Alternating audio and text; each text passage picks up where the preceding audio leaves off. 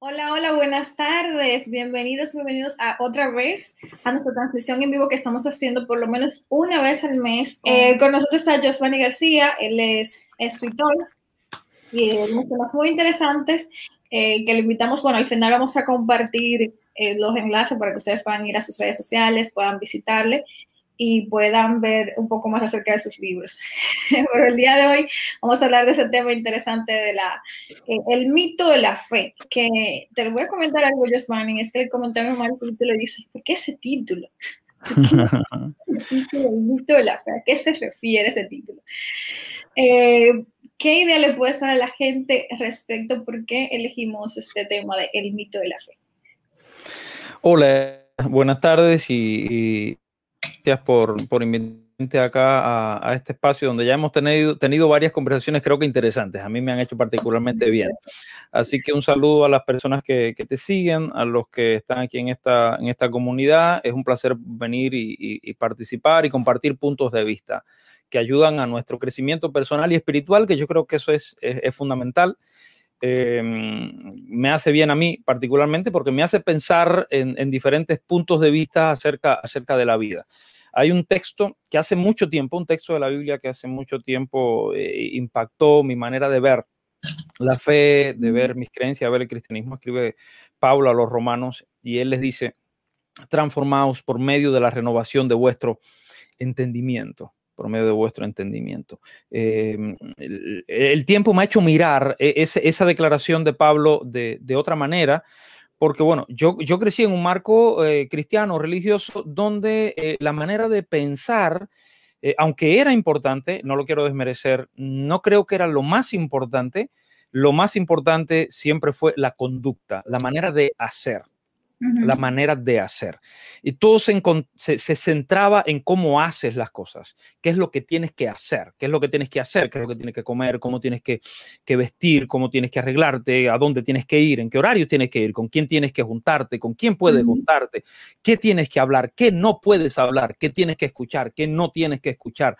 Entonces, constantemente yo crecí en, en una comunidad uh, cristiana con ganas de ser, de ser mejor, y, pero quizás en ese intento, en, en, ese intento fuerte, insistente de puede ser mejor, necesita ser mejor, todo era como una lista de cosas por hacer. Y uno, consciente o inconscientemente, constantemente estaba mirando como que esa lista, veía qué le podía hacer el checkmark. O sea, ya esto lo tengo, ya esto lo tengo resuelto, ya aprendí a hacer esto, ahora qué es lo, lo, que, lo que sigue.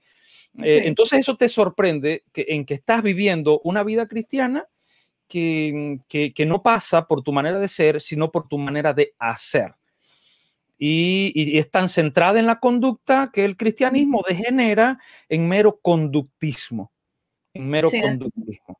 Entonces yo creo, yo creo que la disciplina es buena, la disciplina es importante, yo creo que es necesaria para la vida y en muchos de mis libros y charlas que hablamos, siempre tocamos el tema de la disciplina. Este, pero cuando la disciplina se convierte en el centro de tu accionar de, de, de, de fe o tu accionar de vida, es, es, solo disciplina, entonces eso a lo que le llamamos fe se convierte en un mito, se convierte en un disfraz. Este, porque la fe viene por otro lado y quisiera que lo exploráramos hoy. Todos los mitos, o bueno, para no ser absolutos, la mayoría de los mitos tienen un componente de realidad. O sea, uh -huh. la mayoría de los mitos están construidos sobre algún por ciento de realidad, que puede ser mínimo o puede ser un por ciento grande, elevado. Este, ¿viste? Todas esas historias mitológicas que nosotros ya, que ya pueden ser escritas antiguas o aprendidas en el barrio viejo, de la historia del, del mito de qué sé yo, de, de, del río que salía no sé quién. Bueno, algo sucedió ahí y sobre ese suceso comenzaron a llenar la información y uh -huh. se desfigura, se desfigura el hecho y se, se, adorna o se ayorna con diferentes, este, qué sé yo, colores y formas y sonidos para ponerlo más, más romántico, más glamoroso o más interesante y termina apartándose por completo de la realidad y convirtiéndose en un mito. Y yo creo que una de, de, o sea, que la fe no se ha escapado a ese problema, a ese terrible problema. Y, y, la mayoría de las cosas que tenemos en nuestra mente referente a la fe eh, son más mitos que realidad. Creo. Así es. Eh, lamentablemente, muy bueno ese aporte que tú acabas de hacer porque en la forma en que también en mi caso fuimos criados, eh, pues nos basábamos en eso, en lo que teníamos que hacer y no en lo que teníamos que ser, o sea, más en el hacer que en el ser. Eh, y algo también que me llama mucho la atención en esta parte de la, de la fe, en tu podcast tú también hablabas un poco acerca de eso en tu último episodio, sobre la fe o, negación a la realidad, o sea, eh, hasta qué punto podemos decir esto es fe o esto es negación. Porque, por ejemplo, alguna, en algunas ocasiones eh, pasa mucho con nosotros cuando ah, escuchamos quizás eh, un tema, una predicación o vemos también algún mensaje y entendemos que Dios nos está hablando de cierta manera, nos está indicando que tenemos que seguir cierto camino, pero que realmente, eh, ¿cómo sabemos que es Dios que nos lo está diciendo? ¿Cómo lo determinamos mm. eso? O, o es algo que yo tengo en base a las creencias que, con las que yo me crié, ¿entiendes? O sea, lo, que me implantaron eh, desde que era pequeña, con lo que fui creciendo y que en base a eso estoy pensando que realmente Dios me está hablando y yo creo que si yo sigo ese camino, pues entonces yo tengo fe. Pero cuando veo que la realidad, lo que está de frente de mí es totalmente diferente a lo que Dios me está diciendo que siga, entonces también puede ser como obstinado en ese camino y, no sé si realmente Dios me lo está diciendo o, estoy negándome que no acepto, que no es como yo quiero que sea. Claro. A ver, eso que tú dices es, uh, es tan real, yo creo, sano detenerse y, pensar, detenernos y pensar, porque yo creo que a veces es muy fácil, es más fácil repetir lo que siempre hemos escuchado y lo que lo encontramos muy familiar este, que, que, detenernos y, y pensarlo. Básicamente, cuando nosotros vamos a pensar en, fe, pensamos en la fe este, por el lado de la confianza, generalmente, ¿qué fe? Fe es confianza, ok. Pero bueno, tenemos que pensar que confianza no siempre es fe. Eh, aunque lo alternamos muy fácil. Si estamos hablando de fe, de fe en un ser superior, Dios, digamos. ¿eh? Yo tengo fe en Dios. Bueno, tú tienes confianza en Dios. ¿Y cómo son tus niveles de confianza? ¿Cuáles son tus experiencias respecto a la confianza? La realidad, lo, como tú ves la confianza, eso va a impactar, o como tú ves, como tú vives, o como tú has experimentado confianza contigo mismo y con otras personas, eso va a afectar la confianza que tú tienes en Dios. Así que desde ese lado tú vas a mirar la fe de acuerdo a los anteojos que tienes puestos, del color de que lo tienes puesto. Entonces, la fe, generalmente, cuando nosotros vamos a la Biblia, hay un, hay un, hay un concepto que puede ser eh, abstracto, bastante abstracto, pero yo creo que eh, envuelve de manera muy inteligente eh, el, escritor de, de, Hebreos, perdón, la historia, el concepto de fe. Él dice, después la fe, certeza de lo que se espera y convicción de lo que no se ve. Pero ese es un concepto tan amplio porque te dice certeza. Certeza es, es convicción absoluta de algo, certeza de lo que se espera. Pero ¿qué se espera? Certeza de lo que se espera y convicción o sea, convicción. Yo tengo la convicción de algo que no veo. Y Pablo dice, ¿sabes qué? Eso es fe. Cuando tú desarmas el concepto, a ver, certeza de lo que se espera, tú tienes certeza de lo que se espera, certeza es 100% seguro de, tengo certeza de. Ah, la tienes y dices, ah, bueno, eh, tanto así, bueno, eso es fe. Convicción de lo que no ves, tú estás convencido de lo que no ves. Entonces yo puedo decir, muchos de los cristianos decimos, sí, yo estoy convencido de lo que no veo, pero a veces digo, estoy convencido para convencerme, porque realmente en el fondo no estoy tan convencido.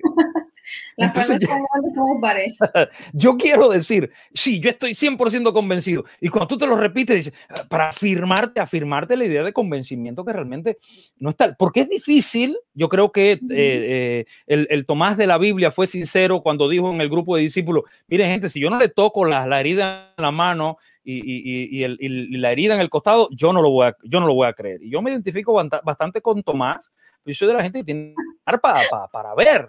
Y no está mal, no, está mal, no está mal. Este, pero bueno, eh, la Biblia nos invita a desarrollar una experiencia de fe y dice también la Biblia que la fe viene por el oír y oír palabra de Dios. Así que la fe es una respuesta a una relación, pero nosotros hemos asociado la fe con circunstancias. Cuando dice, es pues la fe, certeza de lo que se espera. Entonces, ¿qué es lo que yo espero? Todos esperamos algo en la vida, todos esperamos. Y todos esperamos que lo que viene sea mejor que lo que tengo. Eso es básico, ¿no? Eso, cristiano y no cristiano, creyentes o no creyentes, con fe o sin fe. Entonces, el problema es que hay mucha gente que se declara atea y que espera que lo que le suceda mañana sea bueno. Sí. Pero es ateo. Entonces, tú tienes al lado un cristiano que tiene fe en Dios y espera que lo que le suceda mañana sea bueno también. Así que los dos están esperando.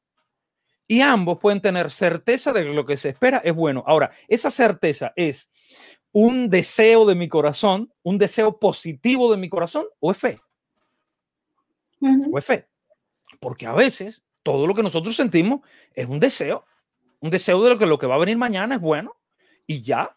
Y entonces, ¿es bueno el pensamiento positivo? Claro que es bueno nosotros hablamos sobre la ley de la atracción, sobre concentrarnos en pensamientos positivos, sobre, bueno, aquellas cosas en las que nos enfocamos, nosotros las atraemos, exacto. Entonces tú piensas y tú dices, bueno, entonces, ¿eso que yo atraigo bueno es fe o es la ley de la atracción? Porque para eso entonces no tengo que ser ni siquiera cristiano. No tengo que creer en Dios, solo tengo que enfocarme y pensar positivo. Y el pensamiento positivo, que es súper poderoso, me va a ayudar. Entonces nosotros quizás hemos degenerado un poco la fe.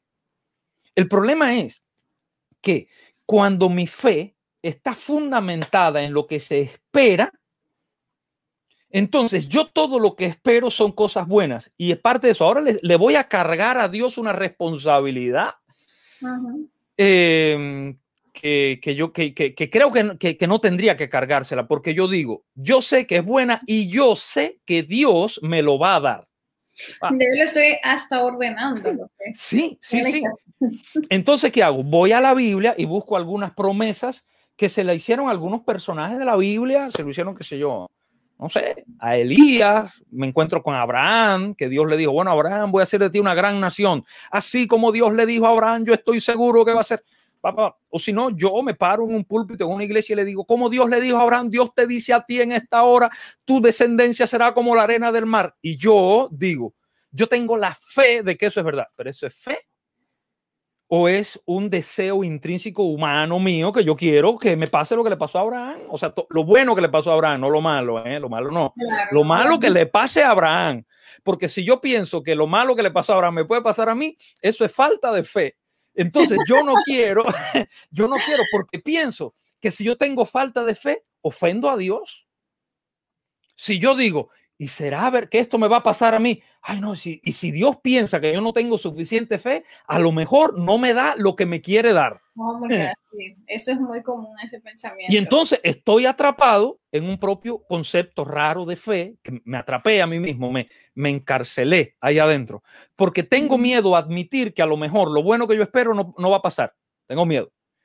Porque tengo miedo a admitir que tengo poca fe, porque sería una falta de respeto a Dios decirle que tengo poca fe. No lo quiero hacer. Entonces yo estoy presionado con mi propio concepto de fe, porque construí mi fe sobre una idea de circunstancia.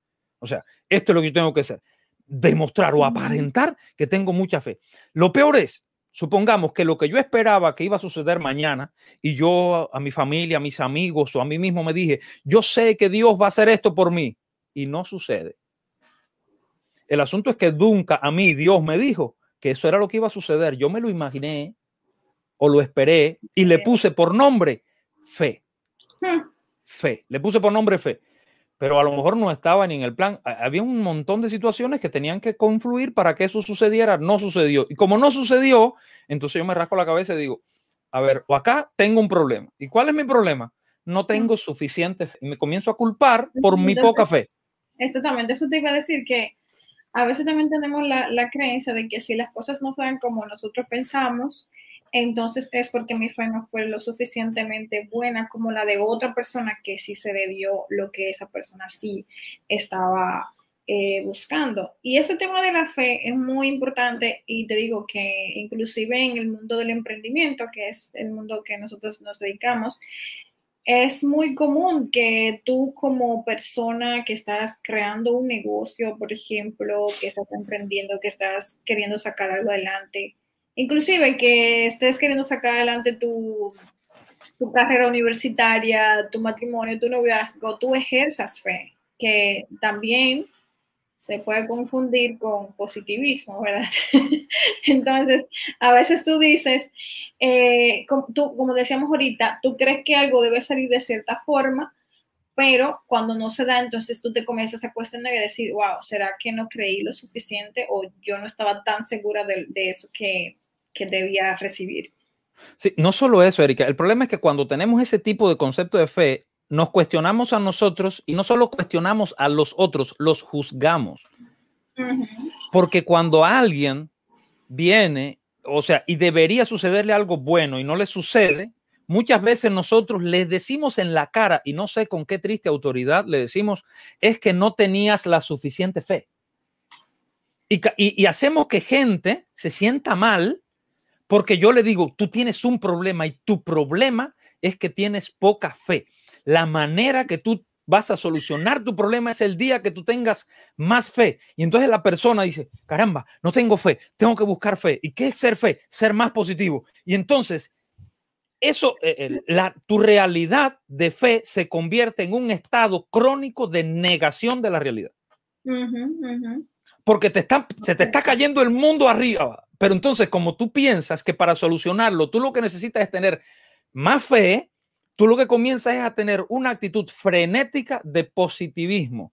Y una actitud frenética. El positivismo es bueno, pero cuando el positivismo se sale de control y entramos en esa actitud frenética de positivismo, que hasta que te revientan la cara y tú dices, ay, gracias porque me están dando golpe. O sea, ¿cómo que gracias porque están dando? Te está pasando algo malo.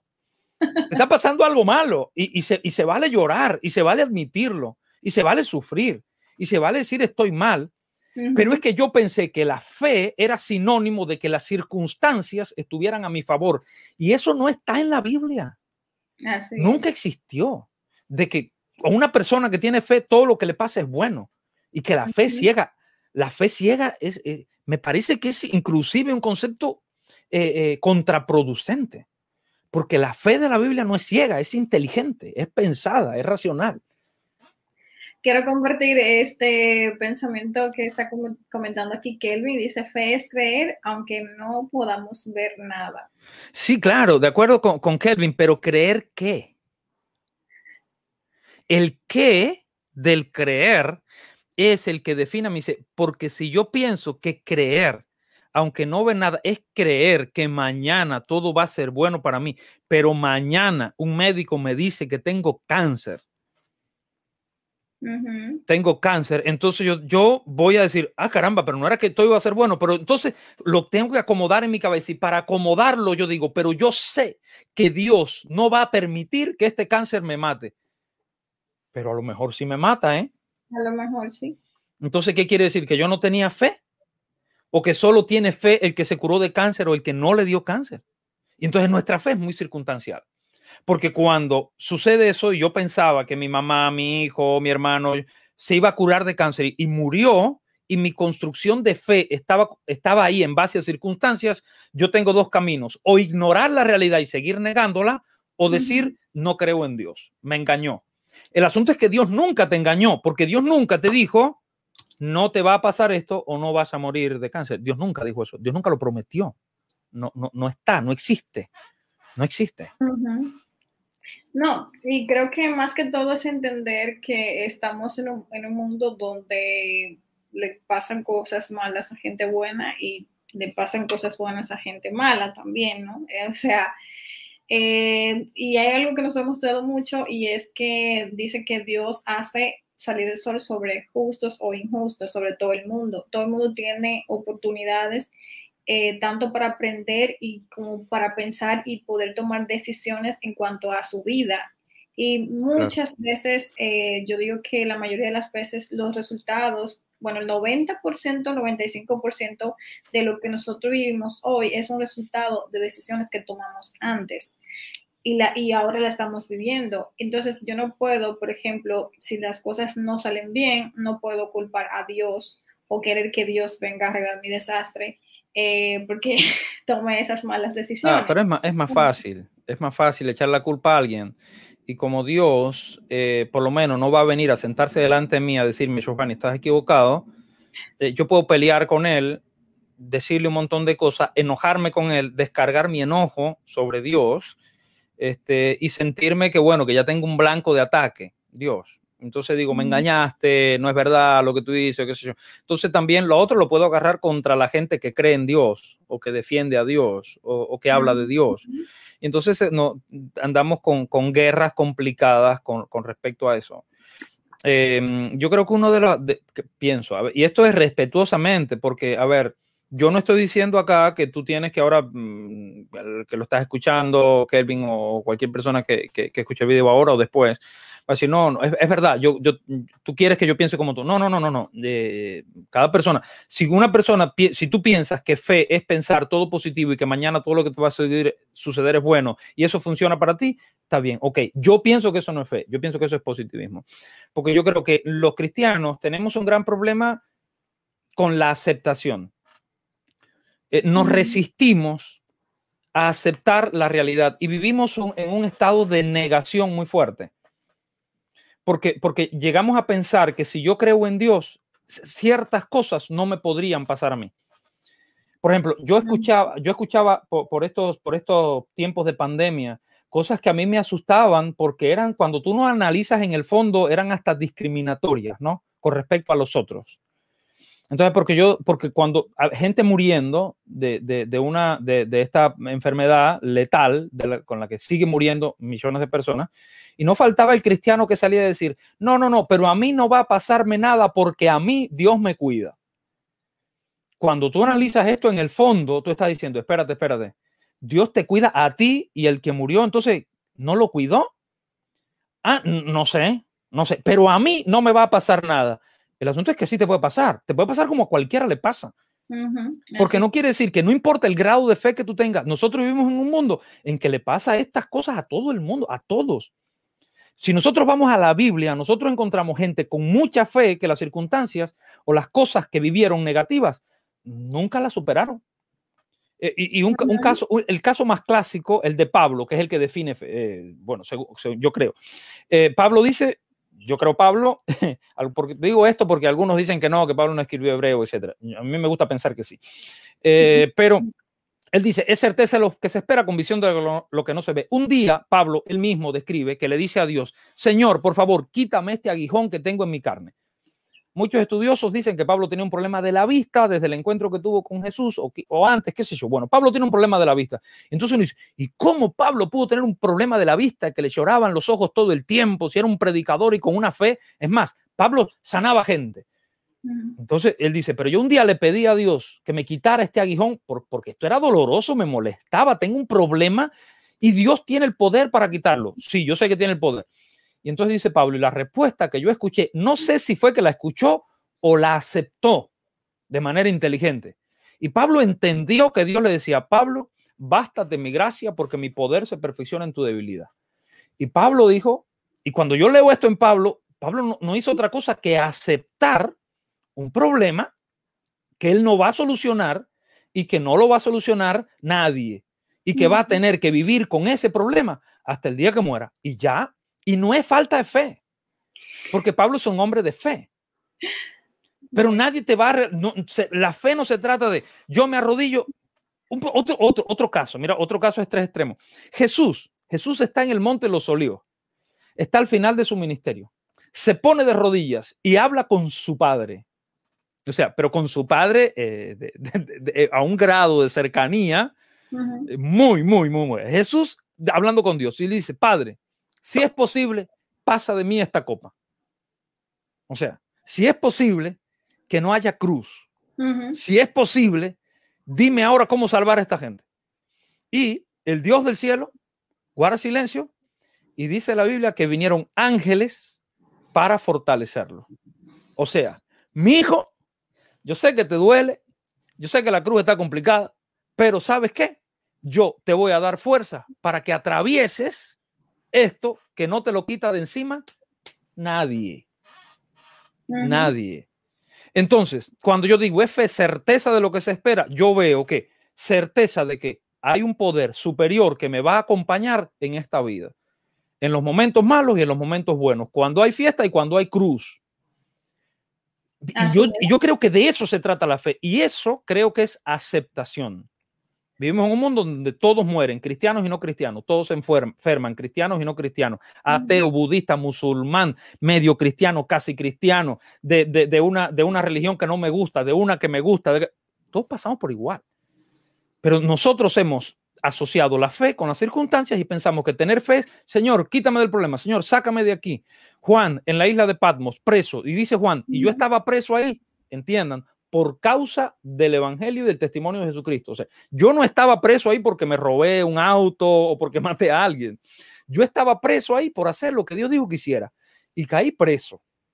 Y, y dice Juan, y estaba yo en el día del Señor puesto de rodilla y vino uno que parecía el Hijo del Hombre y me, y me, puso la mano en mi hombro y me dijo, Juan, no tengas miedo, soy yo, yo soy el alfa, la omega, el primero, escribe. Y cuando tú ves a Juan, está escribiendo en Patmos. O sea, no es que su fe hizo que Jesús viniera, lo agarrara por los hombros y lo llevara al continente y lo sacara de la isla. No, no, no. Juan se quedó en Patmos, después salió, se cree que salió después en el futuro, pero se, se escribió el libro Apocalipsis ahí mismo. O sea, las circunstancias no cambiaron en un hombre de mucha fe. Tú ves eso en Juan, tú ves eso en Pablo, tú ves eso en Jesús. Yo lo veo en toda la Biblia, pero yo digo, no, pero a mí no me va a pasar. Y cuando alguien dice, ¿y por qué a ti no te va a pasar? Porque yo tengo fe. ¿Sí? Entonces no entendimos nada. orgulloso de. Sí, es un problema muy fuerte de autodependencia, porque se supone que la fe es la creencia o confianza en Dios en alguien superior a ti.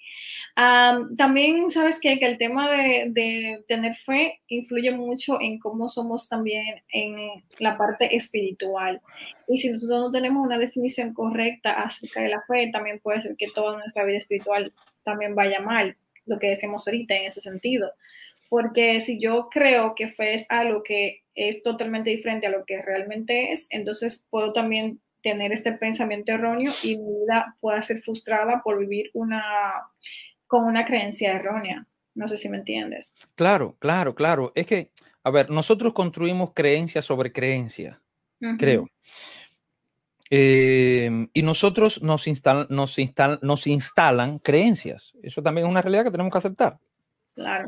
Perdón, y la mayoría de nuestras creencias ni siquiera las pensamos demasiado. Sencillamente eh, las, aceptamos, una porque ya estaban ahí, la mayoría de nosotros, nuestras creencias ya estaban ahí, ya estaban ahí porque fueron parte de nuestra vida, de, nuestra vida de siempre, los que crecimos yendo a la iglesia de niños, a cualquier iglesia, esto no importa, los que crecimos teniendo, viendo una Biblia en casa o, o alguien o la abuela orando, ya nosotros asumimos, ah, esto es, esto es así y nunca nos detuvimos a, pensarlo, ¿verdad? Y nosotros pensamos que el resto de la gente también lo pensaba. Un día comenzamos a ver que hay otras personas que, tienen gustos diferentes a los míos, que hablan un idioma diferente al mío, que, que, tienen puntos de vista diferentes a los míos, y en lugar de abrirnos a aprender de, de otros puntos de vista, lo que hacemos es cerrarnos y decir, no, ellos están equivocados y yo tengo la obligación de enseñarles que lo mejor que hay para comer es el, el mangú, porque yo soy dominicano, ¿eh? Y todo el mundo tendría que comer mangú en el resto del mundo. Entonces te sorprende que alguien un día te mire y dice, qué asco, yo no podría comerme ese plátano. Entonces tú dices, pero estás mal. ¿Y por qué estás mal? Siempre tenemos que ver que el que no tiene mi gusto o no tiene mi manera de ver la vida o de mi manera de ver la fe, seguro que está mal. Y yo tengo que enseñarle la verdad, enseñarle lo que está bien. y, me agarra una ansiedad por decirle a la gente que lo, que lo que está bien, lo que está bien, en lugar de tener diálogo en lo que yo tendría que alimentarme, porque hay muchas cosas que yo incorporé a mi vida que con certeza no están bien, que están mal y que las necesito cambiar. Y, que las necesito. y una de ellas yo creo que tiene que ver con fe. Y por eso me parece muy inteligente la declaración de Pablo cuando dice que es pues la fe la certeza de lo que se espera y la convicción de lo que no se ve. Pero yo tengo que entender que lo que yo no veo no es lo que no me va a pasar, lo que me va a pasar mañana. Lo que yo no veo es a alguien, es a alguien al que yo le digo Dios. Y Pablo me invita a que yo tenga la certeza y la convicción de que ese alguien me acompaña en mi camino a pesar de que las circunstancias que yo estoy viviendo no son las que me gustan, no son las que espero, como le pasó a Jesús, como le pasó a Pablo, como le pasó. Entonces alguien diría, entonces, ¿para qué yo necesito la fe? ¿Para qué? Para saber que no estoy solo. Para saber que alguien camina conmigo. Para saber que, pero y lo que viene mañana, a lo mejor es bueno y a lo mejor no. Yo tengo que tomar todas las decisiones. A ver, yo puedo estar viviendo cosas hoy que no me gustan, pero no, pero no quiero echarle la culpa a Dios no, o ni a mi falta de fe. Tengo que hacerme cargo y decir, Giovanni, hiciste mal. Tomaste malas decisiones, hiciste mal. Entonces, por eso está mal hoy. Entonces, trata de hacer las cosas bien hoy para que estés mejor mañana. Y ahí voy construyendo. ¿Y quién está conmigo? Bueno, yo tengo la certeza de que un ser superior al que yo le llamo Dios me acompaña en este proceso. Me aconseja, me regala principios, me dice cosas. Caramba, tengo un problema con ese Dios porque a mí me gustaría que Dios me, me hablara más claro, ¿viste? Que me dijera esas cosas que la gente, a mí Dios me dijo, ah, no sé, es duro. Ah, yo he sentido un par de veces en mi vida que yo he sentido como la voz muy clara de Dios, pero han sido momentos muy excepcionales. Lo normal, lo de mi día a día, son repeticiones de mi mente en la que yo me escucho a mí mismo y a veces me escucho hablándome las cosas que yo quiero escucharme, porque soy yo mismo, y entonces digo, ah, Dios me habló, Dios me dijo, ah, ¿estás seguro? Entonces, ¿qué tendría que hacer? Bueno, si yo creo que este libro tiene que ver con la Biblia, es palabra de Dios, yo voy a leerla, yo voy a reflexionar. Primero, esto, voy a reflexionar sobre lo que le pasó a, a Mateo, lo que le pasó a Moisés, lo que le pasó a Elías. Voy a reflexionar y voy a construir una relación. Yo no tengo que tener la relación de Elías. Elías tuvo su historia y su experiencia y su realidad. Yo no tengo que tener la relación de Pedro. Pedro tuvo su realidad, su experiencia, sus vivencias, la tuvo. Yo tengo que construir mi propia relación y para construir mi propia relación, yo reflexiono acerca de la experiencia de Pedro. Perfecto, pero la de Pedro fue la de Pedro. Yo necesito tener la mía con Dios, la mía con Dios, pero engañándome o negándome o, sencillamente teniendo pensamientos positivos, positivos, porque a veces no hacemos nada y solo lo que estamos, no, pero yo confío, pero yo confío, pero yo confío, está bien, confía todo lo que tú quieras, pero bueno, comenzar a hacer lo que tengo que hacer para ver si la cosa cambia, porque si no, no va a cambiar eh, para nada. Yo creo, yo creo también, Giovanni, que Ah, bueno, están comentando los chicos, que bueno, vamos a poner los comentarios ahora. Vayan diciendo lo que ustedes opinan acerca de este tema, como decíamos al principio, es un monólogo. Queremos que ustedes se puedan unir a esta conversación, que ya estamos casi terminando, pero queremos ver sus opiniones acerca del tema. Eh, muy interesante ese punto que tú acabas de mencionar de tomar acción, no solamente quedarnos esperando, porque a veces estamos en una espera eterna. Estoy en que, ¿cómo estás? Bueno, esperando en Dios. Entonces, esa frase está muy cristiana, pero muy loca. yo creo, bueno, yo creo que quieto, en paz, tranquilo, aquí esperando en Dios. Y tú lo ves como algo muy espiritual, como, wow, qué espiritual. Pero entonces te pasan los años y, y, y entonces te empiezas a desesperar porque no ves lo que tú estás esperando. Entonces, eh, a veces vas a la iglesia, entonces, o escuchas un tema, que pasa en mi caso, y tú dices, bueno, te siguen alimentando eso que tú estás esperando, y quizás tú lo que necesitas es ir a un terapeuta para que te ayude a superar esa situación, que tú tuviste ese trauma de la niñez o lo que sea, ¿no? Sí, sí, nosotros le robamos esa frase a David en su salmo tan lindo que hay que dice, pacientemente esperé a Jehová, se inclinó a mí este, me sacó del pozo la desesperación, puso mis pies sobre la peña, enderezó mis pasos. Y yo creo que uno tiene que aprender a esperar en Dios. Y, eso, y esa espera de David tiene que ver con confianza y tiene que ver con paciencia. Pero yo nunca veo a, un David abandonarse. David nunca se abandonó. Eh, ni en la peor de sus circunstancias, cuando su propio hijo lo empezó a perseguir.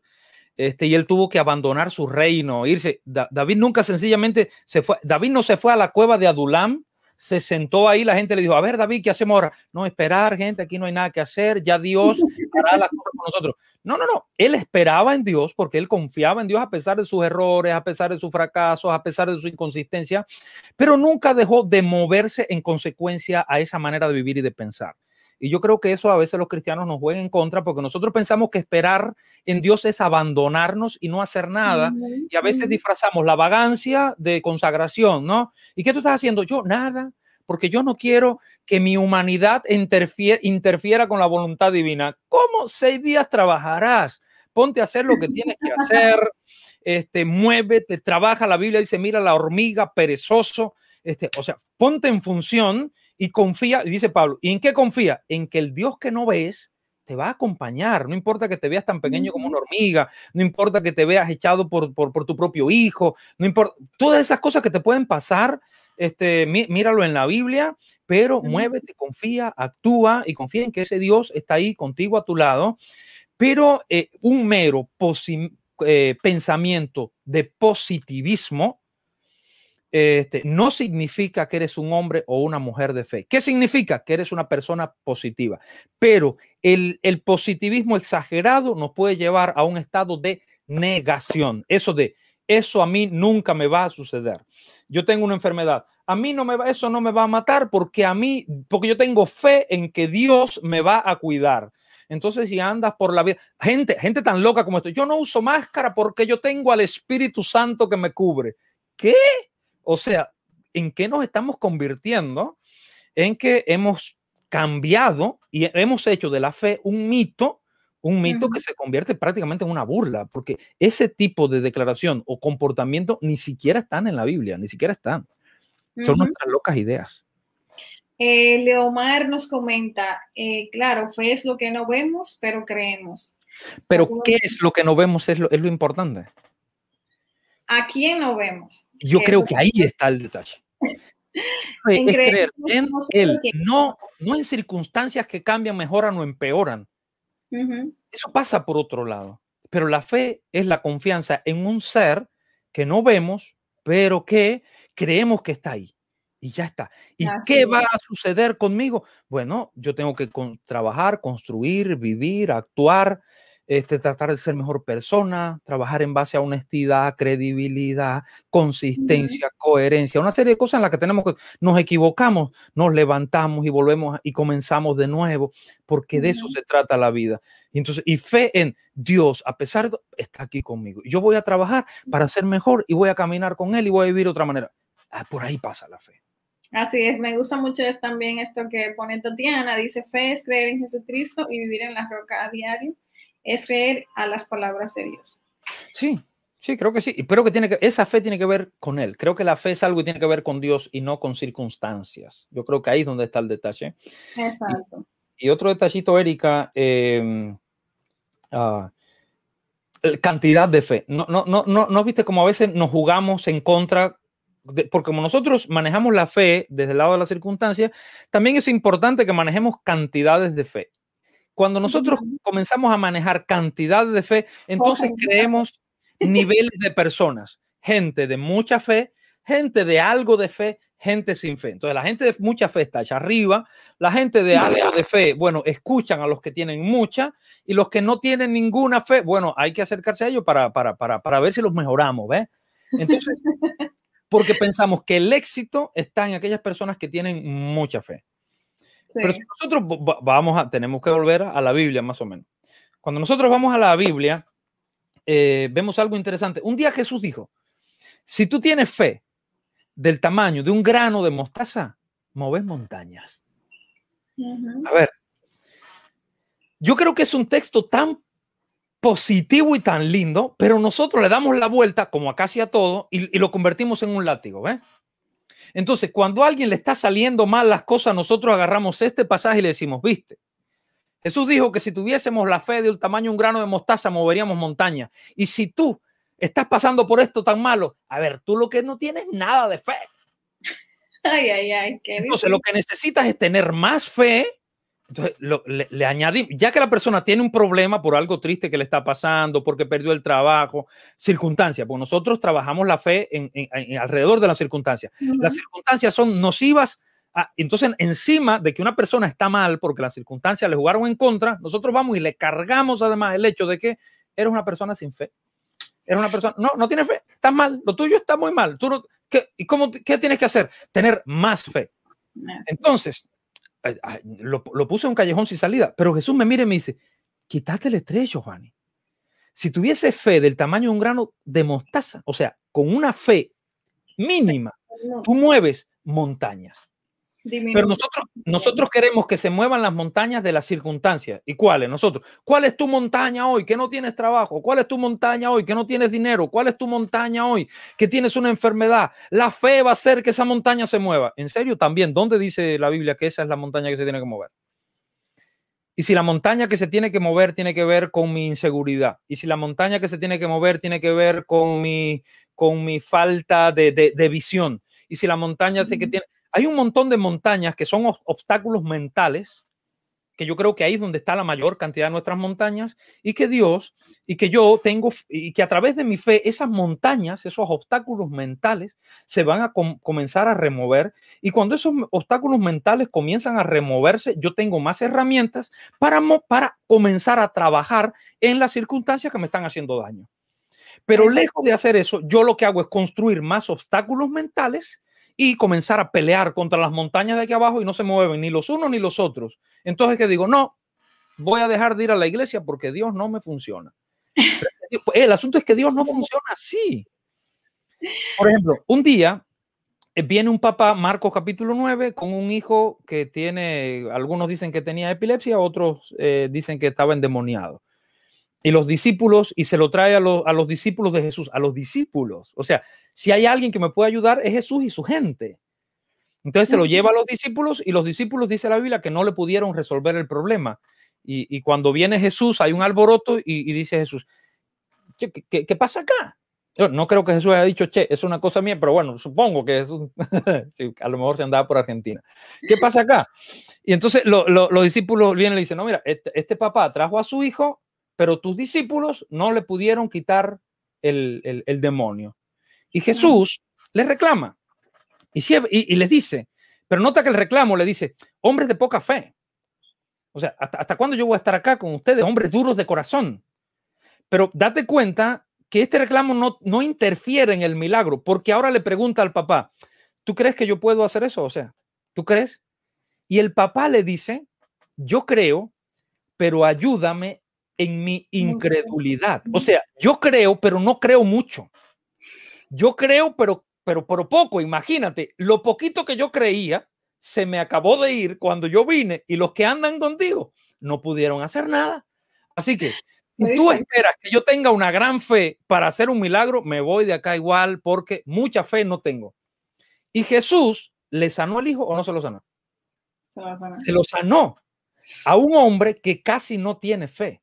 Y esto me da una lección tremenda de, fe, en la que dice, a ver, Giovanni, ¿quién te dijo que tú tienes que tener la fe de Abraham para que ocurra algo bueno en tu vida? Gente con muy poca fe hizo cosas extraordinarias, porque la fe no es la que hace el milagro, el milagro lo hace el Dios en el que nosotros creemos. Si mi fe es la milagrosa, entonces yo le estoy robando el poder a Dios. Viste que hay algunos predicadores por ahí que quieren decir, no, porque mi poder es súper grande y, pa, y pongo la Biblia aquí, nadie cruza para este lado porque yo soy el súper poderoso. Si tú eres el súper poderoso, entonces Dios, ¿para qué lo necesito? Yo te necesito a ti. Y Jesús demuestra que gente prácticamente sin fe hizo cosas extraordinarias. Pedro, al que Jesús le dijo, hombre de poca fe, ¿por qué dudaste? Y Pedro hubiera dicho, sí, pero con poca fe caminé sobre el agua. O sea, igualito que tú. En la Biblia hay dos personas que caminaron sobre el agua, Jesús y Pedro. Jesús, el autor y consumador de la fe, y Pedro, un tipo con muy poca fe, pero también caminó sobre el agua. la Biblia me está diciendo, Giovanni, deja de castigarte pensando que tú lo que necesitas es más fe. No, no, confía. Con esa poquitita que tienes, cree en que hay alguien que va contigo. Y ese alguien que va contigo, ah, caramba, si tienes que caminar por arriba del agua, vas a caminar, si tienes que pasar. Pero ya, pero ¿y si no pasa? Si te hundes, bueno, sigue confiando. Si, si, si lo que sucede, si tú esperas que va a suceder mañana, no sucede, es pues la fe, certeza de lo que se espera. ¿Y qué se espera? Que Él camina contigo. ¿Por qué yo espero eso? Porque Él antes de irse dijo, he aquí, yo estoy con ustedes todos los días hasta el fin del mundo. Eso no es todo lo que tendríamos que esperar. Y él dijo, yo voy, preparo lugar, vengo otra vez. Eso no es todo lo que tendríamos que esperar. No, no, pero nosotros no, no queremos, no nos gusta ese tipo de fe. Nos gusta el tipo de fe que me devuelve el trabajo, que me cura el cáncer, que me hace esto. Y si no pasa, entonces, uh, tengo poca fe. Pero eso es un invento, creo, creo que es un invento muy humano, que no tiene que ver con Biblia. No, yo creo también, ya para que vayamos concluyendo, es que Jesús debe ser suficiente para nosotros. O sea, el simple hecho de tener a alguien que vino, que murió por nosotros, que dio su vida por nosotros, por amor, eh, que se entregó y que está, está ahí, eh, saber que tenemos a esa persona que hizo tanto por nosotros, que no, no creo que nadie nunca vaya a hacer tanto por nosotros, es como vivir en agradecimiento y saber que, como decía hasta el principio, no estamos solos, o sea, en esa circunstancia, en este momento difícil que estás pasando o en ese momento feliz que estás pasando, estás ahí con Dios en las buenas y en las malas, en todo momento. Y que sí, sabemos que las cosas no van a salir bien todo el tiempo. Eh, y, y, tenemos promesas de Dios que nos ayudan a dar ánimo cada día, de, que nos demuestran que Él está con nosotros. Eso nos permite eh, poder seguir adelante y también creo que nos da el valor, la energía suficiente para poder hacer todo lo que queramos, lo que tenemos para hacer en esta vida, cumplir quizás con esas metas, esos sueños que tienes o lograr esas cosas que quieres lograr. Tienes a alguien que está ahí al lado tuyo y que te está apoyando. Sí, creo que, creo que tendría que ser suficiente. Eh, y, hacer, y hacerme cargo de, mi vida, porque el, el, otro, el otro concepto me lleva a abandonarme y a echarle la culpa de todo o a Dios o al diablo, pero nunca me hago cargo de, de, mi vida. Eh, y yo creo que nosotros tenemos que, que, aprender a vivir vidas responsables. ¿verdad? Eh, y es una lección que, que, la Biblia nos enseña, hacerme cargo de mis errores, de, de, mis buenas decisiones, trabajar, ser consecuente con ellos, aprender de ayer, que hice mal y no repetirlo y saber que, yo vivo en un mundo en el que vivimos todos por igual. A ver, en esencia, todos los seres humanos somos unos y nos tenemos que tratar como iguales. No importa que yo sea cristiano de una religión o de otra, todos somos iguales. Dios no nos tiene separados a un grupo en una campana de cristal al, al que no le van a suceder ciertas cosas. Este, vivimos en un mundo donde hay enfermedades y nos tocan a todos, donde, un mundo donde, donde pasan cosas buenas y nos pasan y nos, a todos. Y la Biblia dice, mira, aquí el sol sale para todo el mundo y la lluvia cae sobre todo el mundo. Entonces, si el sol y la lluvia caen sobre todo el mundo y son cosas buenas que nos pasan a todos, ¿cómo vamos a pensar que, que, que, que hay ciertas cosas que, no deberían pasarme a mí por una sola cosa? Porque yo soy cristiano. Eh, es verdad, uno encuentra promesa, el ángel de Jehová acampa alrededor de los que le temen y los defienden. ¿De qué los defienden? El problema es del qué. Nosotros solemos perdernos en el qué. Nosotros pensamos que que Dios nos defienda es que no me pase nada malo. Nosotros, a ver, yo tengo dos hijos em, y yo quisiera que a mis hijos no les pasara nada malo, pero yo tengo que ser consciente de que sí le van a suceder cosas malas. Yo sería un mal padre si yo encerrara a mis hijos e hiciera todo por ellos para evitar que les sucedieran cosas malas. Si yo hiciera eso por mis hijos, estaría criando hijos totalmente disfuncionales y tendrían vidas nefastas, ¿verdad? Entonces, ¿qué yo tengo que permitir? Yo tengo que darle herramientas a mis hijos este, y, en su, y, dejarlos avanzar.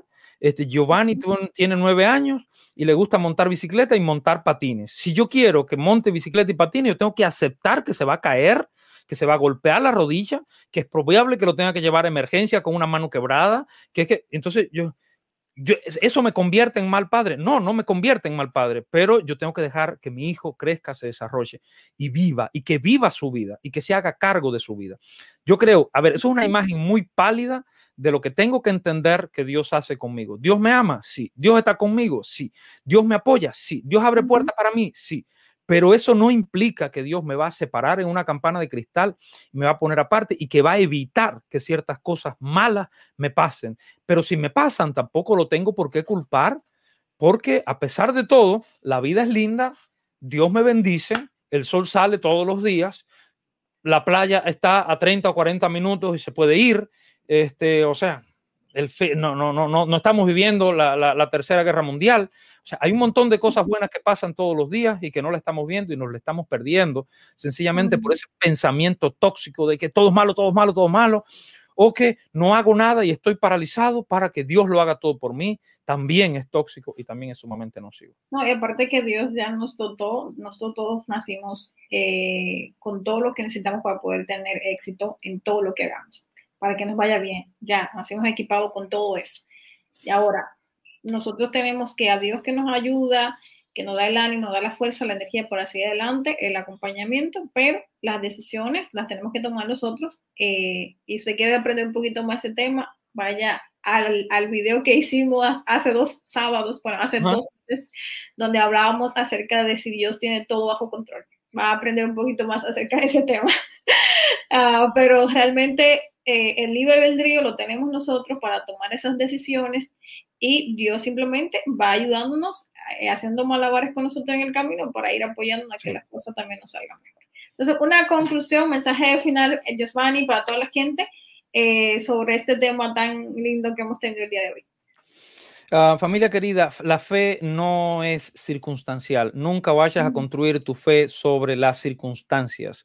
Mi fe no va a depender de lo que va a suceder mañana. La fe tampoco es simplemente un pensamiento positivo de que las cosas van a salir bien necesariamente. No es que tengamos que ser negativos. La fe es creer que hay alguien que no veo, pero sé que me acompaña, que hay alguien que, que, me, que, me, va a acompañar en un presente que puede ser lindo y en un futuro que puede ser extraordinariamente glorioso, es en él yo creo. En ese camino voy a tener un montón de experiencias que, que me van a ayudar en mi, en mi formación. Este, pero de eso se trata la fe. Si yo establezco la fe, sobre las circunstancias, entonces voy a tener una idea errónea de fe. Creo que ese es el gran mito de la fe y me va a convertir en una persona que vivo en negación. Y una persona que vive en negación y que se resiste a enfrentar la realidad es una persona que se paraliza, que se aísla y que eh, fracasa definitivamente de antemano antes de que llegue el fracaso real. Exactamente. Ah, no te hagas goles en contra. eh, confía en Dios confía en Dios. Eh, les ah. invitamos a que puedan suscribirse a nuestro canal de YouTube para que puedan recibir la notificación cuando estemos en vivo. Estamos haciendo esas sesiones por lo menos una vez al mes. Eh, vamos a tratar de decirlas por lo menos cada 15 días para que hablemos de esos temas y les invitamos a sugerirnos temas también interesantes. claro a nosotros para tener una idea de los temas que ustedes quieren que nosotros también tratemos aquí, ¿no? Uh, también les invitamos a seguir a Josvani en su cuenta de Instagram, ahí pueden encontrar el acceso a todos sus libros y materiales. Son todos bienvenidos a García Corpas. Vayan a darse una vueltecita por ahí y seguirnos en Instagram, donde estamos posteando todos los días eh, mensajes para darle ánimo y que ustedes puedan restablecer esa conexión con Dios, porque sabemos también que cada día necesitamos esa dosis, esa píldora, esa píldora, perdón, que nos va a llenar de ánimo para enfrentar el día a día. Así que vayan por ahí a darse la vuelta. Gracias, Josfani, por acompañarnos como siempre en cada transmisión que estamos haciendo. Gracias a cada uno de ustedes también por acompañarnos compartan la transmisión y nos vemos pronto. Bye bye. Nos vemos. Chao, chao.